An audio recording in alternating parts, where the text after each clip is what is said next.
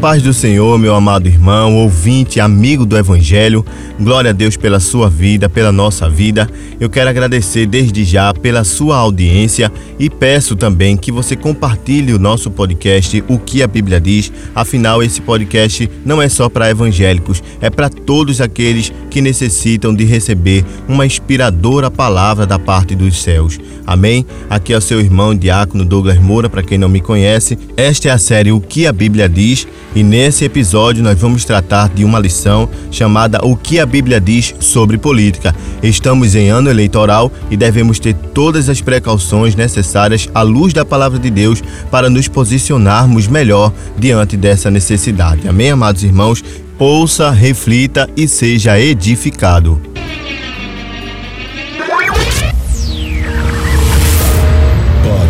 O que a Bíblia diz? O que a Bíblia diz sobre política? Como o cristão deve lidar com a política e a separação da igreja e do Estado? Há algumas acepções filosóficas ou sociológicas diferentes para a palavra política, mas nesta lição nós trabalharemos com seu conceito mais usual. O Dicionário de Filosofia de Nicola Abagnano cita Wolff, que definiu assim política: a ciência de dirigir as ações livres na sociedade civil ou no Estado. Esta é a ciência ou a arte política, a arte de governar, a qual se faz referência mais frequente no discurso comum. Embora o tema seja indigesto para muita gente, é impossível falarmos de ética cristã e não abordarmos esse assunto ainda mais em virtude de estarmos em um ano de eleições. Torna-se necessário que reflitamos a palavra de Deus sobre qual deve ser o posicionamento e a relação do cristão com a política. Uma perspectiva bíblica da política. Antes de tudo, dizemos categoricamente: a Bíblia não é contrária à política e em lugar nenhum de seus 31.173 versículos está sugerido que um crente não deva envolver-se em questões políticas como se devendo considerá-las algo inapropriado. Ao mesmo tempo que a Bíblia não sugere diretamente que cristãos devam concorrer a cargos políticos para legislar ou governar, também não proíbe fazê-lo. Foi Deus, não o diabo, que instituiu os governos. Não há autoridade que não veia de Deus, diz Paulo em Romanos 13, versículo 1. E no versículo 4, a administração pública pode ser uma dádiva de Deus tanto para fazer o bem ao cidadão íntegro, como para punir o mal na sociedade, deixa interpretado. Não é debalde que Jesus tenha dito aos que o perguntavam sobre a licitude de se pagar imposto ao governo. Dai a César o que é de César. Mateus 22, versículo 21. Pedro orienta em 1 Pedro, capítulo 2, versículo 17, que honremos ao rei. Orar pelos políticos. Paulo exorta-nos orar pelos reis e por todos os que estão em eminência, em 2 Timóteo capítulo 2, versículo 2. E há duas razões para isto. Primeiro, para que desfrutemos de uma vida quieta e sossegada. 1 Timóteo capítulo 2, versículo 2. Assim, Paulo, com clara percepção das atribuições dos governantes, demonstra que a ordem social passa pela gestão pública dos que governam. Para quem acha que Deus deve mandar anjos para resolver todos os nossos problemas ou fazer um milagre para cada crise social que enfrentamos, Paulo estabelece um caminho ordinário Orar para que Deus ajude os políticos na gestão dos recursos e no cumprimento do dever para com a sociedade. Segundo, para que a salvação de Deus alcance os que estão no poder, visto que Jesus também morreu em favor dos políticos, como está em 1 Timóteo, capítulo 2, versículo 4 e versículo 6, você pode conferir. Todo pecador, seja ele quem for, precisa do Salvador Jesus. E certamente as casas de poder necessitam tanto de salvação quanto as casas de meretrizes. Observe algo aqui. Paulo não diz para orarmos para que os salvos abandonem a política. Antes diz para orarmos para que Deus salve também os governantes, a fim de que tenhamos legisladores e governadores salvos, santos e sábios. Compreendemos que, em virtude dos desmandos na política brasileira e devido a estes tempos de generalizada corrupção nas mais diversas instâncias de poder, esta que já vai enchendo as páginas dos noticiários e as celas de prisões federais, nunca se ouviu falar tanto de político preso como em nossos dias. A sociedade, de modo geral, começa a alimentar uma aversão à política e aos políticos. Assim, aquela velha alienação da política insiste em se perpetuar também na igreja através de discursos como cristão e política não se misturam ou a política corrompe. Corrijamos estas falácias. Cristão e política não se misturam. Então, o que faremos com José no Egito, governando como primeiro-ministro do Faraó? Que faremos com Davi, rei de Israel? Que faremos com Daniel, Misael, Ananias e Azarias, ministros do império de Babilônia? Que faremos com Neemias, governador de Judá, no pós-exílio babilônico? Que faremos com Esther, rainha na Pérsia, através da qual Deus livrou os judeus da morte já decretada? Não eram estes verdadeiros servos do Senhor enquanto exerciam cargos políticos? Não os chamamos de cristãos exatamente porque viveram antes de Cristo, mas são crentes do Antigo Testamento cujo exemplo de vida estão posto como referência para nós, crentes da nova aliança. O cristão é sal da terra e luz do mundo, e é nos ambientes diversos da sociedade que o cristão tem que salgar e iluminar. Não fomos chamados para resplandecer debaixo da mesa, mas sobre os montes. Não fomos chamados para ficar enclausurados nos celeiros, mas para dar o tempero e preservar a sociedade em nossa volta. A política corrompe, por isso não convém ao cristão. Então vamos entregar a política nas mãos dos ímpios por causa disso?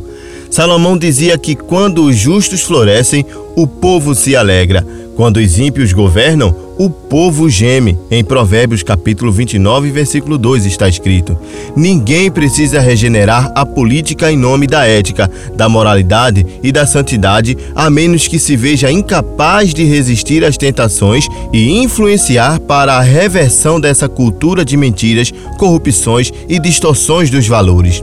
Se a igreja insistir na alienação da política, quem irá erguer a voz em favor dos necessitados? Quem fará resistência à tentativa de deseducação de nossas crianças através de projetos de lei que querem colocar ensinos perversos como ideologia de gênero nas escolas? Quem cobrará que a justiça seja feita pelo pobre? E se políticos no futuro quiserem proibir o acesso aos hospitais e presídios para a proclamação do Evangelho? E se a liberdade de religião e culto for restringida? E se altos encargos começarem a serem cobrados das igrejas na tentativa de frear a expansão dela na sociedade? E se pregadores começarem a ser punidos com prisão e multa devido se oporem à homossexualidade, aos vícios e à própria corrupção política?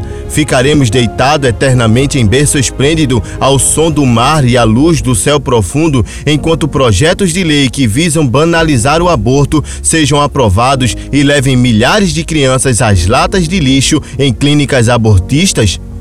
Esperaremos Deus fazer as pedras clamarem em nosso lugar, como prova de nossa grosseira omissão em nome de uma pseudo-santidade?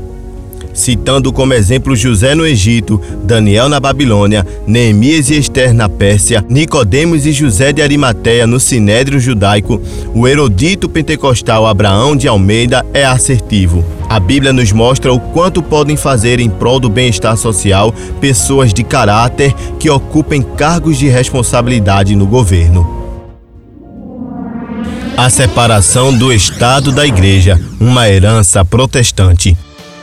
Há dois extremos nas quais a igreja não pode cair: alienar-se da política, tratando-a como coisa vã e entregando-a aos ímpios, nem pode, por outro lado, aliar-se à política numa relação de barganha que confunda os papéis de ambas e enfraqueça a visão e a missão dela no que concerne a adorar a Deus, anunciar Jesus e transformar a sociedade mediante a proclamação do Evangelho e a defesa dos bons valores cristãos. Como o cristão deve lidar com a política? Creio que o Salmo 101 seja um dos mais interessantes textos bíblicos sobre o perfil de um líder ideal, seja ele líder no ambiente político, seja no ambiente eclesiástico. Nesse Salmo do rei Davi, encontramos uma espécie de carta de compromisso de um governante para com a integridade em seu governo. Detenhamos-nos um pouco no estudo deste salmo, pois creio que ele deveria ser lido, estudado e tomado como referencial especialmente por aqueles que pleiteiam cargos políticos em nossa nação, mas também serve a nós, eleitores, na medida em que nos oferece um perfil ideal de um bom político. Versos 1 a 4 A integridade espiritual e moral do governante. Nestes primeiros versos, Davi expressa sua devoção ao Senhor e seu compromisso de viver a retidão. Ele anseia pelo auxílio do céu. O mal e a conduta dos infiéis é abominável para Davi. Ele não quer se envolver com os perversos de coração. Como seria bom que nossos políticos tivessem temor a Deus e não agissem com hipocrisia quando diante das câmeras ou em ambientes públicos. Como seria bom se a integridade de caráter começasse em casa, no ambiente privado, onde muitas vezes reuniões secretas são feitas para deliberar desvios de verbas públicas, corrupção no poder e leis injustas para oprimir os pobres. Como seria bom se os políticos desejassem, como Davi, pelo constante auxílio de Deus. Ao menos é assim que deve agir um político cristão, sabendo que é Deus quem dá sabedoria para governar como referido por Salomão no capítulo 8, versículo 16 do livro de Provérbios: Por mim governam príncipes e nobres, sim, todos os juízes da terra. Versos 5 a 8 Compromisso de zelo no governo. Nestes versos, Davi assume o compromisso de afastar da corte os servidores mentirosos, caluniadores, arrogantes, fraudadores e até de eliminar todos os malfeitores da cidade do Senhor, mas provavelmente não significa que Davi iria destruí-los fisicamente, mas eliminá-los da vida pública, exonerando-os de seus cargos caso percebesse a má conduta deles. Quando Davi diz: Meus olhos aprovam os fiéis da terra e eles habitarão comigo. Somente quem tem vida íntegra me servirá. Ele está afirmando um pacto de cercar-se apenas de pessoas idôneas em seu governo. Visto que este é um salmo também com conotações messiânicas, Jesus é o Davi perfeito. Então, é possível enxergarmos o prenúncio do governo milenar de Cristo, servindo de seus santos servos, aos quais ele constituiu reino e sacerdócio, como está escrito em Apocalipse capítulo 5 e versículo 10. Mas antes disto, está aqui um compromisso que todo político deveria assumir, o de aliar-se apenas a pessoas com vida íntegra, como dizia Paulo as más conversações corrompem os bons costumes. 1 Coríntios capítulo 15, versículo 33. E como diz o adágio popular, diga-me com quem andas e direi quem tu és. O versículo sétimo, assim como o sexto, geralmente é citado como se fosse uma fala de Deus em relação aos que usam de engano e que não permanecerão na igreja. Todavia, é o próprio Davi falando de seu compromisso em afastar da corte os mentirosos e enganadores. Salomão compreendeu uma das razões disto. O governador que dá atenção às palavras mentirosas achará que todos os seus servos são ímpios. Provérbios 29, versículo 12. Davi não queria politicagem em seu governo, ele queria integridade. O rei da Pérsia, Dario, procedeu uma limpeza em seu governo quando eliminou os inimigos de Daniel devido à imoralidade deles. Daniel 6, versículo 3, 4 e 24. Que políticos queremos para nos governar? Davi não queria estabelecer alianças com mentirosos, corruptos e especialmente com aqueles que até já foram condenados pela justiça por crimes cometidos durante mandatos políticos. Aqui, creio, há uma lição para todos nós cristãos. Queremos que políticos flagrados em atos ilícitos continuem ou voltem ao poder? Queremos que políticos condenados por desvio de dinheiro público voltem a governar ou legislar em nossa nação? A população brasileira clamou pela criação da lei da ficha limpa e agora que ela está regulamentada, iremos dar nosso voto de confiança a políticos cheios de sujeira moral? Como Davi, deveríamos ter repulsa contra a ideia de mentirosos e enganadores estarem no poder. Os tais deveriam ser banidos da política, e se alguém acha que não deveríamos ter tal anseio, eu digo: bem-aventurados os que têm fome e sede de justiça, porque eles serão fartos. Mateus 5, versículo 6. No mais, além de orar pelos, votar em e cobrar dos políticos o cumprimento de suas promessas políticas, desde que adequadas à justiça e aos bons valores, pois há promessas que seria bom não serem cumpridas mesmo, precisamos, em última instância, entender que há coisas que somente o Evangelho pode fazer pelo nosso povo. O perfeito governo do Príncipe da Paz. O problema do país, antes de ser econômico e político, é espiritual. O homem sem Deus é totalmente depravado e vive segundo suas inclinações carnais. Somente o sangue de Cristo pode lavá-lo e somente a palavra de Deus pode transformá-lo, como Armando Filho cantava há décadas atrás. Dos homens não tem solução para restaurar esta nação. Os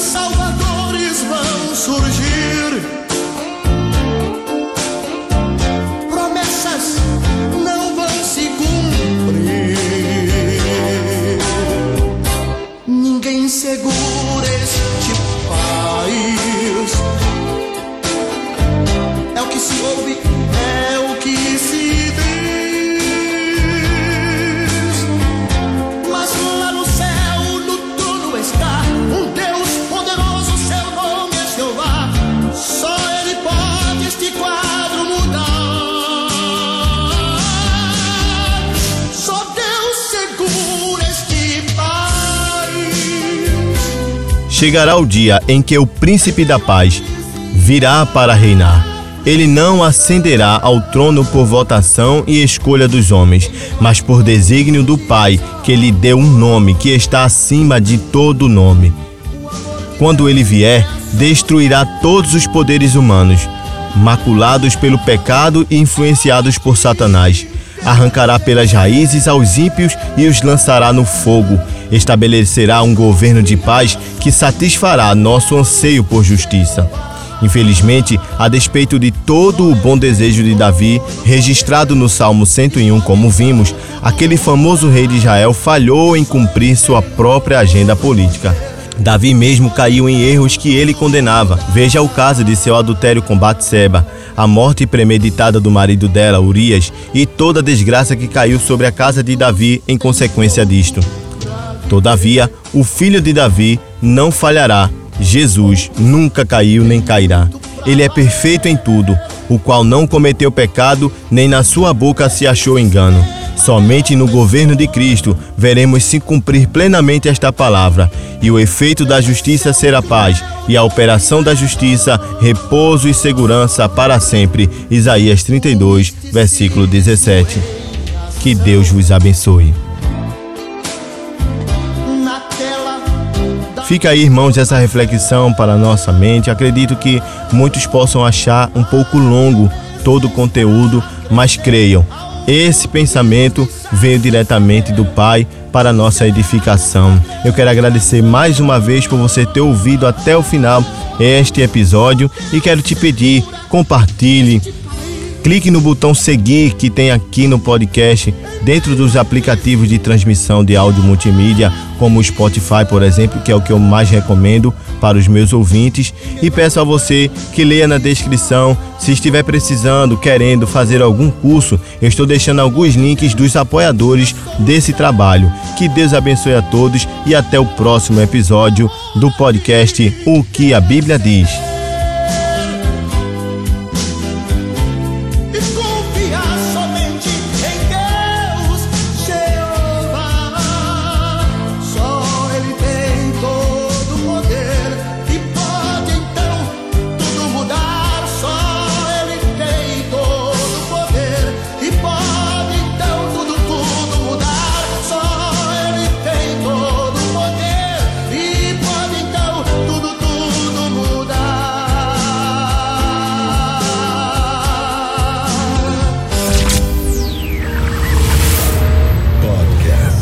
Bíblia diz.